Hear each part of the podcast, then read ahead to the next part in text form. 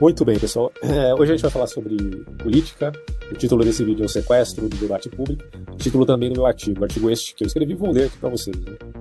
É um assunto assim, que a gente precisa realmente repensar, refletir, porque uh, estamos vivendo uma situação muito preocupante num contexto aí político, no, no judiciário também, tudo, tudo, na verdade relativo aí a essas relações de poderes. E aí eu digo aqui no meu artigo, muitos são aqueles que confundem ideologia com modus operandi sem se dar conta das semelhanças que aos olhos de quem está de fora de sua bolha são óbvias demais. Isso aqui tem relação com aquela ideia do Norberto Bobbio, que os extremos se tocam. E eles se tocam de uma maneira tão vergonhosa que eles não conseguem admitir isso por conta da sua própria arbitrariedade. São arbitrários porque eles fazem cálculos que acham, né, ou têm a impressão intuitiva deles, que são cálculos matemáticos, equacionais e, portanto, exatos.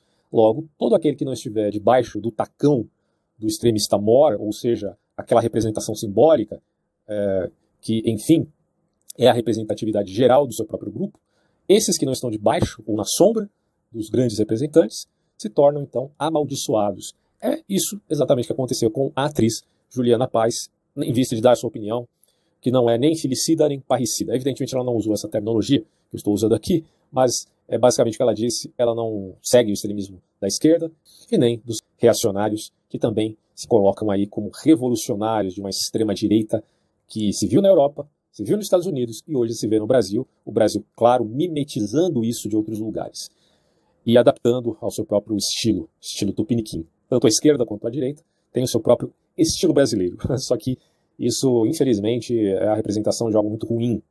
É o que eu pretendo expor aqui. Já expus isso em vários vídeos no canal. Esse é só mais um, uh, pontuando um assunto já bem deflagrado aí na mídia.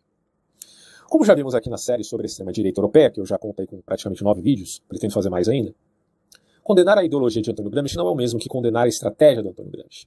Assim como símbolos, as estratégias podem, na verdade, ter caráter dialético. E o que a gente vive uh, referente ao sequestro do debate público é justamente a dialética do cão, né? a dialética do capeta. Qual é a dialética do capeta? Já que ele não pode disputar contra a verdade, então ele usa a verdade como conveniência e, em essência, mantém a sua mitomania, a sua mentira, a sua maldade. Tá? É, perifericamente, usa no contexto narrativo que apela a verdades. Basicamente é o que o político geralmente faz. Em termos essenciais, esconde, claro, não, não poderia deflagrar isso com clareza, a própria maldade. Nesse debate que há entre direita entre aspas, esquerda, entre aspas, se é que aspas mesmo, tem um pé atrás com a esquerda, mas tudo isso é deflagrado no meu próprio canal, não vou ficar expondo demais aqui, senão a gente vai perder bastante tempo. Mas o fato é que tanto a direita quanto a esquerda hoje no Brasil, principalmente, claro, não digo a direita propriamente dito, mas a direita extremista, e não digo esquerda propriamente dito, mas esquerda extremista. Em seus extremismos, em seus radicalismos, eles demonstram não a veracidade daquele que está preocupado em defender algo verdadeiro e por isso se tornam radicais. Porque se a gente for ver, pessoas como Vamos dar um exemplo aqui que eu gosto de usar, que é o do Martin Luther King. Martin Luther King foi radical? Foi, foi radical. É, mas no sentido de defender uma causa verdadeira, diante de um problema real e concreto. Tá? Isso é um radicalismo no sentido bom, certo? Agora, o que eu estou dizendo aqui são de vícios, vícios facciosos. Então, essa gente que faz parte aí de suas agremiações totalmente é, pautadas em narrativas ficcionistas, eles não estão preocupados com a concreção com a realidade. Se eles assim o dizem, só de boca para fora. Porque, do ponto de vista da prática mesmo, eles estão muito longe disso. O que eles estão preocupados é em gerar narrativas ficcionistas. É isso que tanto o petismo quanto o bolsonarismo têm feito. Por isso que eles sequestram as narrativas e pretendem se perder um no outro. Ou, quem sabe até melhor dizendo, se retroalimentar dentro de uma psicologia reversa. O ele não alimenta o Bolsonaro. E por outro lado, o bolsonarismo alimenta o petismo. A vilania de um alimenta a luz do outro em termos de contraste. Por isso que eu digo que essa é uma dialética do cão. O fim dos dois é algo ruim, é algo mal. Só que são maldades distintas. Né? São variações de maldades. O tipo de maldade do PT não é talvez o mesmo tipo de maldade do bolsonarismo, mas ambos são ruins. E a gente não precisa estar preso a esse falso dilema, a esse maniqueísmo. Esse vídeo, inclusive, poderia ser chamado, ao invés de o sequestro do debate público poderia ser chamado do, da revolução dos maniqueístas, né? porque eles querem prender tudo em duas opções apenas. E isso é uma grande falácia, uma grande mentira, que infelizmente pode se tornar realidade em vista de uma disputa no segundo turno de Bolsonaro e Lula, justamente por aqueles que alimentaram isso já de antemão. E aí eu digo aqui, como vimos, uh, isso aconteceu na ideia aqui da, da, do Antônio Gramsci, né? Condenar a ideologia de Antônio Gramsci não é o mesmo que condenar as estratégias e tal, tal, tal. Na Guerra Fria, por mais que consideremos as distinções entre CIA e KGB, por exemplo, também podemos atestar algumas semelhanças marcantes em termos estratégicos. São diferentes, mas tem alguma semelhança ali. E nesse sentido, né, que, for, que são semelhantes e isso é ruim, é passível, portanto, de crítica. Assim, posto não existe um ou dois livros sobre gramichismo de direita se possa encontrar por aí, mas milhares e milhares deles explorando esse horizonte do debate teórico sobre a metapolítica. A metapolítica que vai além da geopolítica. Não é porque um radical retórico não conheça a bibliografia que, ele não, que ela não exista. Tá?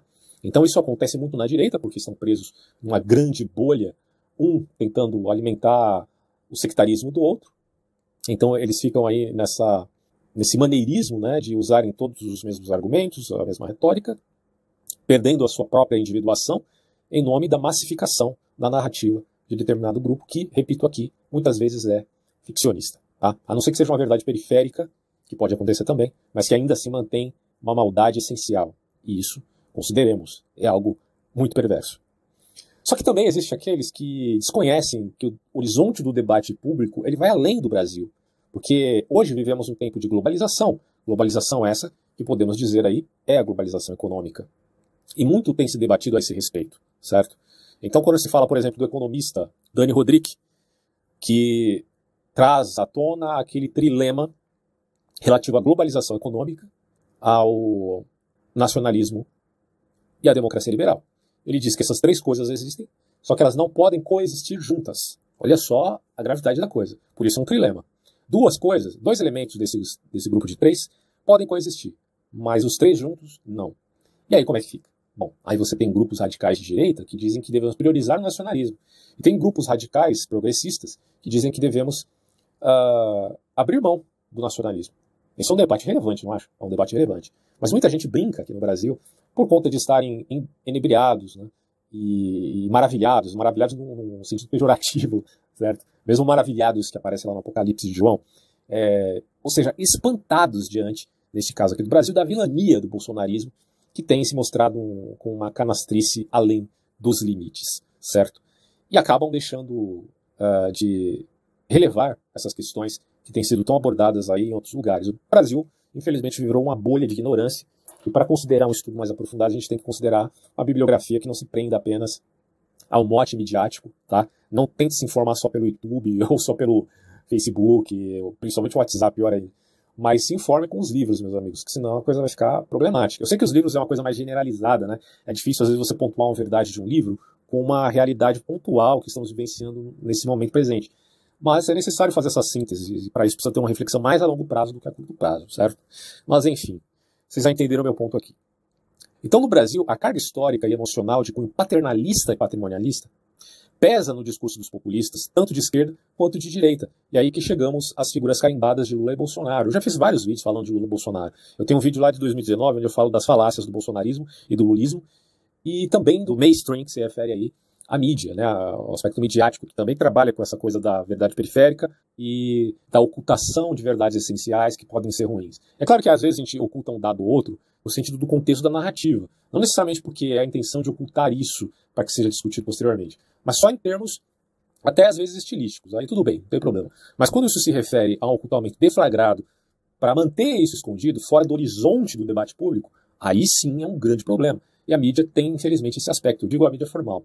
No entanto, eu não estou dizendo que você não deva ler, eh, por exemplo, reportagens na Folha, no Estadão, no G1, uh, eh, ou sei lá, até em, em jornais internacionais. Você tem que acessá-los e seria até interessante uh, acessar vários deles, porque daí você pode meio que montar o quebra-cabeça sem depender apenas do articulista de determinado jornal. Tá? Então, na verdade, é obrigação a gente ler reportagens e notícias de variados grupos e não de um só porque existem muitos jogos de interesse aí. Mas quando a pessoa deixa de ler todos para se informar apenas pelo YouTube ou pelo WhatsApp, caramba, ele está fazendo o mesmo erro e até pior, né? Porque aí ele está preso à narrativa, a uma bolha muito mais restrita.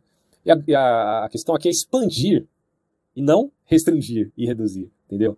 Esse pessoal, infelizmente, hoje em dia, é mais extremista, bolsonarista e lulista, cai nesses vícios. Cai nesses vícios que eu chamo aí uh, de falta de temperança, porque quando Aristóteles fala dos vícios, ele fala dos extremos, né?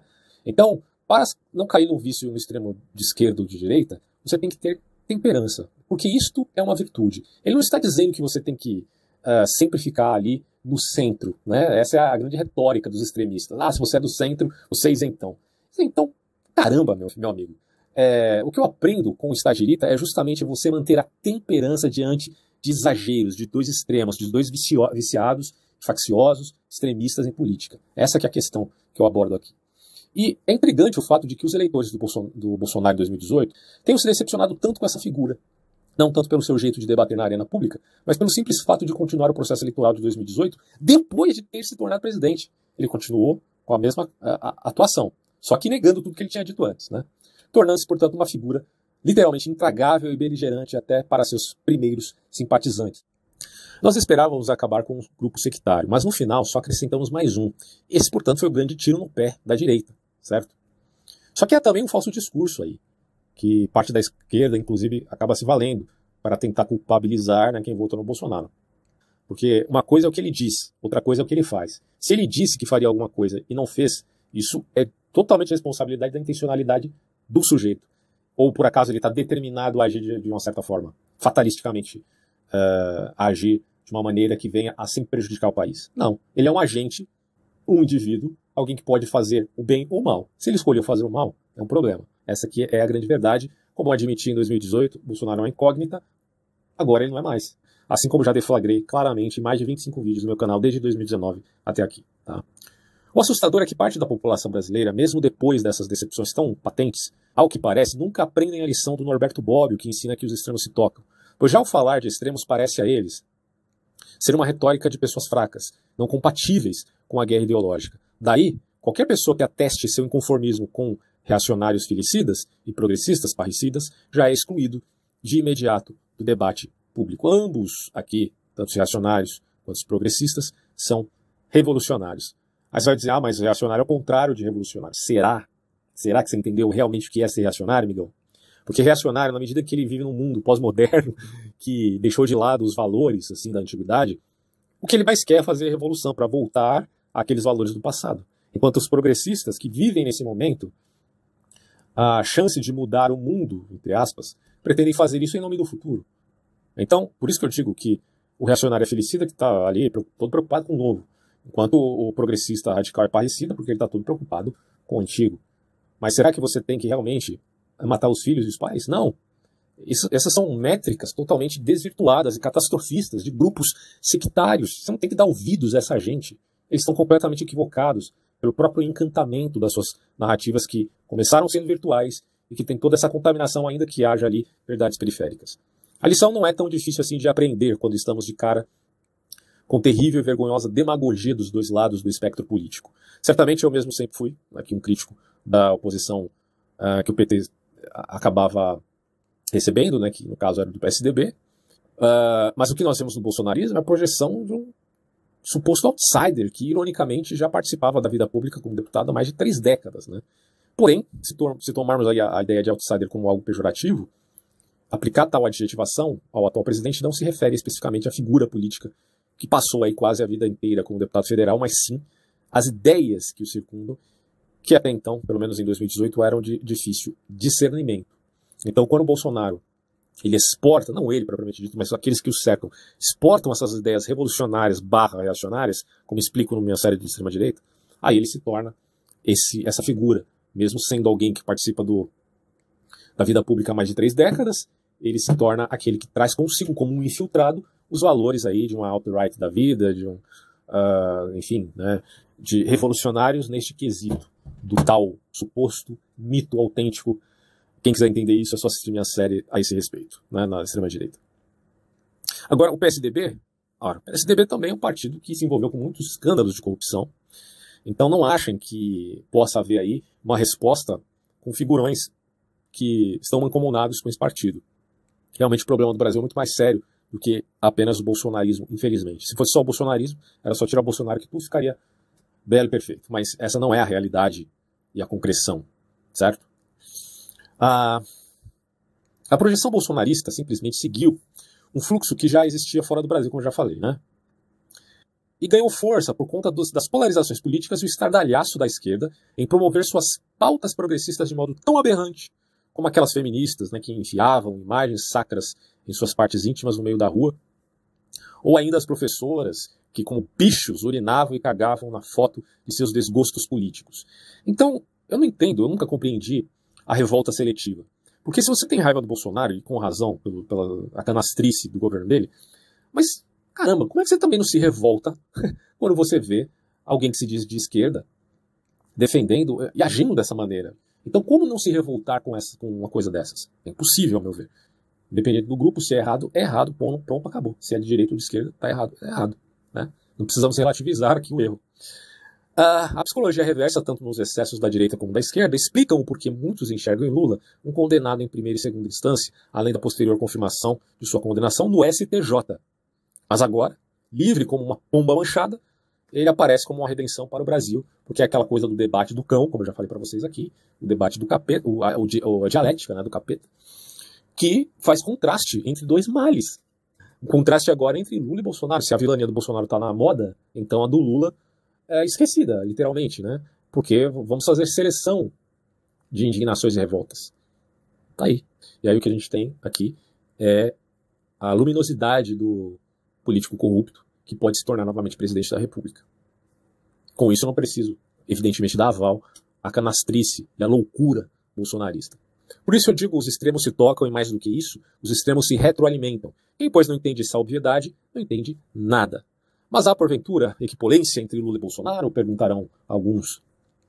Consideremos que hoje, mais do que um político mancomunado com graves suspeitas de corrupção, o Bolsonaro é tido aí como genocida, né? E o Lula não, o Lula não foi chamado de genocida. E como é que fica então essa situação? Bom, parte disso em um, um quê de retórica, certo? Do ponto de vista dos extremos, tornar o outro um diabo é modus operandi, é fundamental né, do, do discurso. Por isso que eu chamei aqui essas pessoas de revolucionários maniqueístas. Se Bolsonaro é genocida e nazista, Lula é comunista, ladrão e stalinista. São, então, hipérboles que são usadas na retórica para enfatizar a potencial maldade de um e de outro. Não significa, porém, que o Lula seja de fato igual ao Stalin ou que o Bolsonaro seja de fato igual ao Hitler. Mas aqui a ideia não é isentar um ou outro de suas culpas reais, porque eles são culpados daquilo que eles já fizeram, certo? Não do que não fizeram ainda. Você pode colocar é, pressão sobre aquilo que eles falam também, né? evidentemente. Mas entre falar e fazer há um grande hiato, né? assim como de pensar e agir. É, mas do que já fizeram, ora, isso está marcado né, no tempo e arquivado na história. Não tem como fugir. Então, aqui a ideia não é isentá-los de suas culpas reais, como já deflagrado. Antes é constatar a alienação retórica também da mídia mainstream, que meio que manipula né, essas coisas, como falei. É, o ideal é que a gente consiga abarcar o maior número né, de informações midiáticas para poder comparar um com o outro e não cair nos excessos de determinado articulista. Sobre a pandemia, a culpa do atual presidente da República é deflagradamente notória e, portanto, sendo dolosa, não só relativa a ele, mas também de outros que fizeram parte da equipe técnica do Ministério da Saúde, como o Pazuello, por exemplo, que mentiu até doer ali na, na CPI. E mais do que isso, a seus conselheiros ideológicos também, como Osmar Terra e companhia. Porém, porém, muitos são cientistas políticos que não categorizam como genocida estricto sensu. Claro, você pode considerar o conceito de genocídio de uma forma muito abrangente, né? É, os conceitos são maleáveis. Mas do ponto de vista da, da, análise de determinada ciência, consideremos aqui, sei lá, sociologia mesmo, já que não houve uma perseguição pontual de um grupo específico, ou seja, o governo perseguindo um determinado grupo, como eles, a esquerda não acreditava que isso ia acontecer, né, na loucura deles, que o Bolsonaro ia perseguir os gays, ia matar os gays. É claro que isso não aconteceu, evidentemente, tá? Ah, então fica difícil se, é, chamar isso de genocídio, certo? Não houve uma perseguição pontual de um grupo. Mas, se ele cometeu crime de responsabilidade, de modo doloso, contra o seu próprio povo, inclusive, isso pode ser até colocado aí como um crime contra a humanidade, né? Dadas as devidas proporções, a análise é, se configura de acordo com a investigação que está sendo feita na própria CPI. Infelizmente, isso também tem muitos problemas. É, a CPI tem muitos problemas, né, que a gente deve considerar também. Uh, Aí eu coloco aqui, não podemos acreditar que fora algo de, deliberado com a intenção de exterminar, veja só. Mas foi deliberado sim com a intenção de, seguindo uma ética utilitarista, se alcançar a tal imunidade de rebanho, sem vacinas, mas por contaminação direta. Bolsonaro quis estar na vanguarda, mas ele acabou cagando geral e, enfim, né, agora ele vai ter que responder por isso. Além do mais, há também o suposto dilema entre economia e pandemia, Inicialmente, isso poderia fazer valer algum sentido para algumas pessoas em meados de 2020. Mas depois do escândalo da negligência da compra de vacina, a coisa de fato se tornou muito mais grave, porque foi politizada em via das benesses e dos malefícios que o cara poderia ganhar em termos eleitoreiros, e não na preocupação real com o problema concreto. A bem da verdade, sequer podemos falar de dilema entre pandemia e economia hoje, muito mais, pois já o fato de existir um efeito anômalo, como o pandêmico, este tal incide em se verificar a melhor maneira de se gerenciar a crise em vista de minimizar o problema de ordem financeira. O Estado está aí para quê, senão para gerenciar essas coisas, certo? Em vista de situações anômalas. Mas este Estado governado pelo Bolsonaro acabou negligenciando é, essa ação. E mais do que isso, tínhamos exemplos. Acho que isso aqui é muito grave. Nós tínhamos exemplos em outros países, inclusive de governos de direita, veja vocês, senhores, que fizeram os protocolos de segurança em vista de minimizar a pandemia e foram bem sucedidos.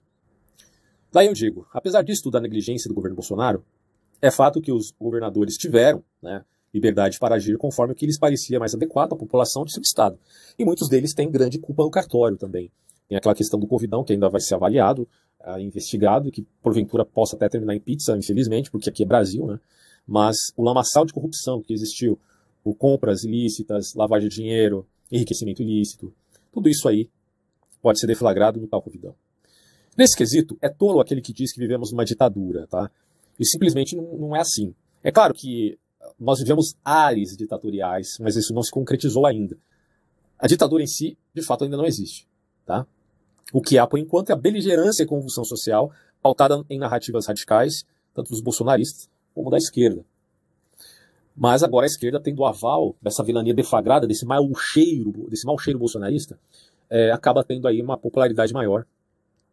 Uh, tanto é verdade que o Lula está em primeiro nas pesquisas. Fato é que, sobre a saúde pública, devemos considerar que são passíveis de previsões, ainda que não exatas, mas de caráter probabilístico. E a grande realidade é que, desde o início, o presidente da República cagou e andou para a crise da saúde mundial.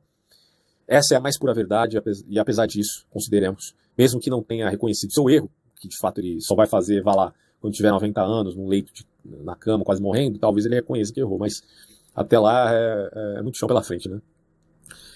Ele tentou remediar isso devido às pressões eleitorais do ano de 2022. Como eu disse, o motor do Bolsonaro foi o Lula, o Dória, e, enfim, a, as disputas, que os erros eram tão flagrantes, né? que ele teve que mudar de opinião sem dizer que mudou de opinião. Simplesmente mudou. Hoje ele até defende o combate ao aquecimento global, para vocês verem. Né? Bom, o que não impediu a ocorrência de uma CPI para deflagrar os erros propositais do governo frente à crise da saúde pública. CPI esta marcada negativamente pela presença de nada mais, nada menos do que Renan Calheiros, vejam vocês, o qual nem precisa, a gente não precisa nem perder tempo aqui para falar da biografia desse sujeito, que é lamentável. Ali praticamente quase todo mundo mente tanto os convocados quanto os supostos indignados frente à negligência real do governo federal, estão mais preocupados em atuar e mentir deliberadamente, salvo raras exceções. Porque a gente tem que considerar que, por certo, algum político ou outro ali esteja de modo sincero, dizendo, não, está errado o que vocês estão fazendo aqui e tal, queremos apurar isso, queremos investigar e deflagrar o erro, se houver erro de fato e dolo, haverá condenação. Mas boa parte deles a gente sabe quem é, a velha turminha ali que procura apenas popularidade em vez do voto posterior. Mas ainda assim, julgo que a pressão da CPI é válida, pelos, pelo menos para fazer o atual presidente se mover em prol das reais, dos reais problemas do país quanto à saúde pública. Quando foi deflagrado que o Bolsonaro deixou de comprar vacina, bom, a pressão foi tanta que ele teve que comprar vacina e hoje está comprando, apesar dos problemas, certo? E a figura do Pazuello é sintomática, né? Porque o cara foi lá, treinou bastante para mentir com destreza, mas depois é, jogou tudo na lata do lixo, participando de uma manifestação que apoiava o governo Bolsonaro, sendo que isso é proibido para militares. E mais do que isso, ele não foi punido justamente a pedido do próprio presidente da República. Pedido ou ordem, né? Entenda-se assim. Uh, então a canastrice aqui é de um nível que já passou de todos os limites.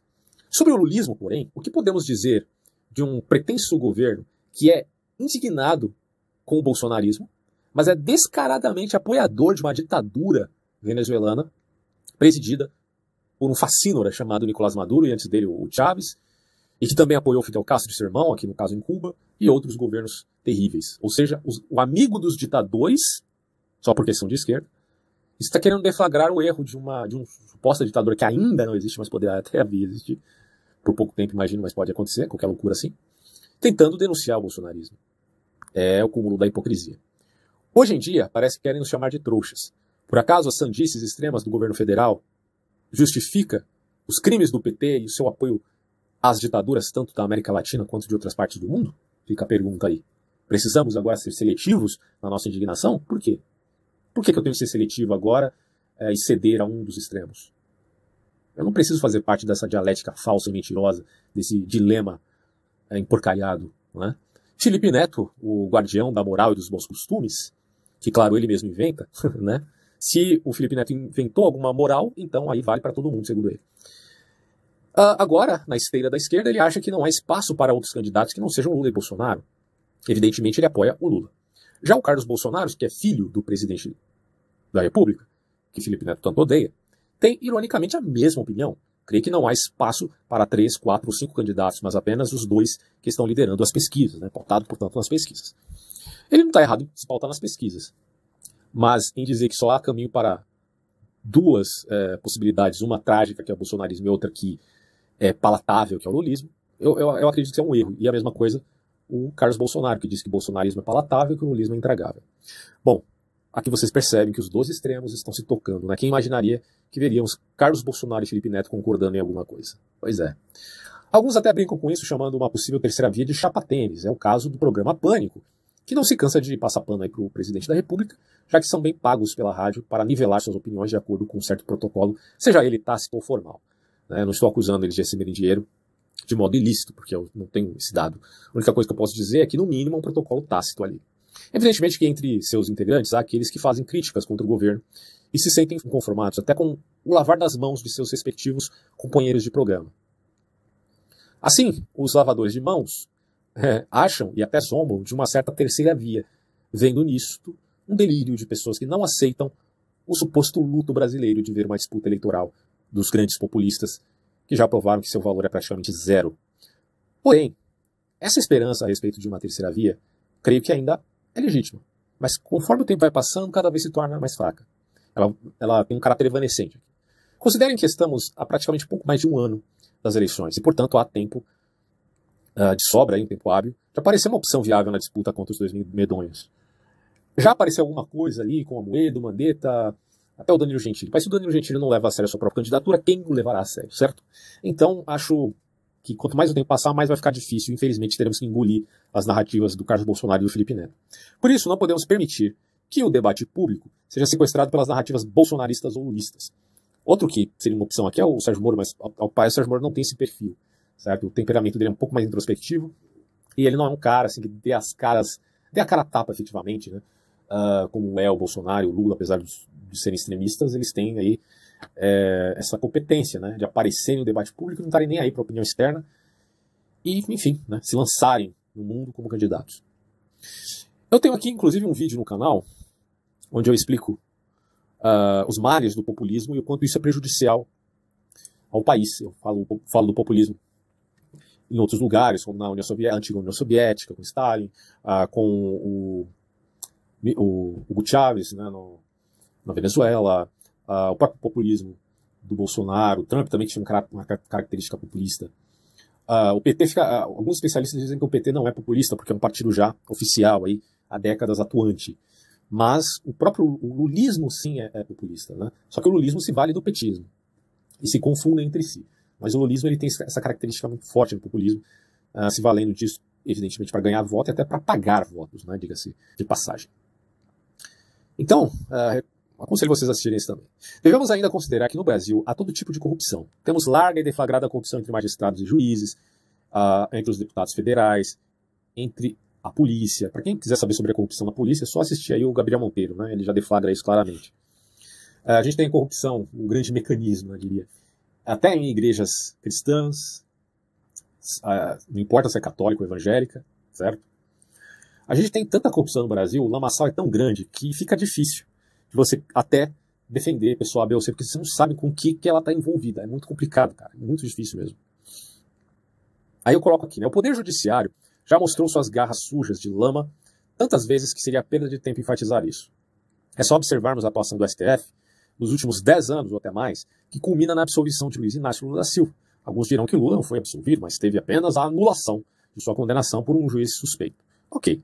Mas todos sabemos que na prática isso incide em absolvição pois me admiraria muito se o Lula ainda fosse preso, considerando dois fatores. O primeiro, a idade dele, e o segundo, a possibilidade de ele se tornar presidente da República, o que lhe traria a imunidade.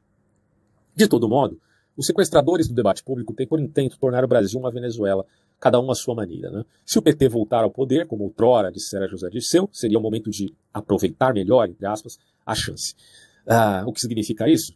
Partindo de quem disse, pode ser algo realmente grave. De fato, não sabemos se Lula, uma vez reeleito, radicalizaria ao ponto de se tornar ditador e dar um alto golpe como ocorreu na Venezuela. Se isso acontecer, bom, é até uma possibilidade longínqua, mas vai saber, né? Acho um pouco difícil o perfil do Lula, mas a gente nunca sabe. Fato é que a, a deixa do bolsonarismo será propícia ao lulismo para tal empreendimento, certo? Como eu disse aí, criou-se um contraste de dois males distintos, e daí a dialética do cão.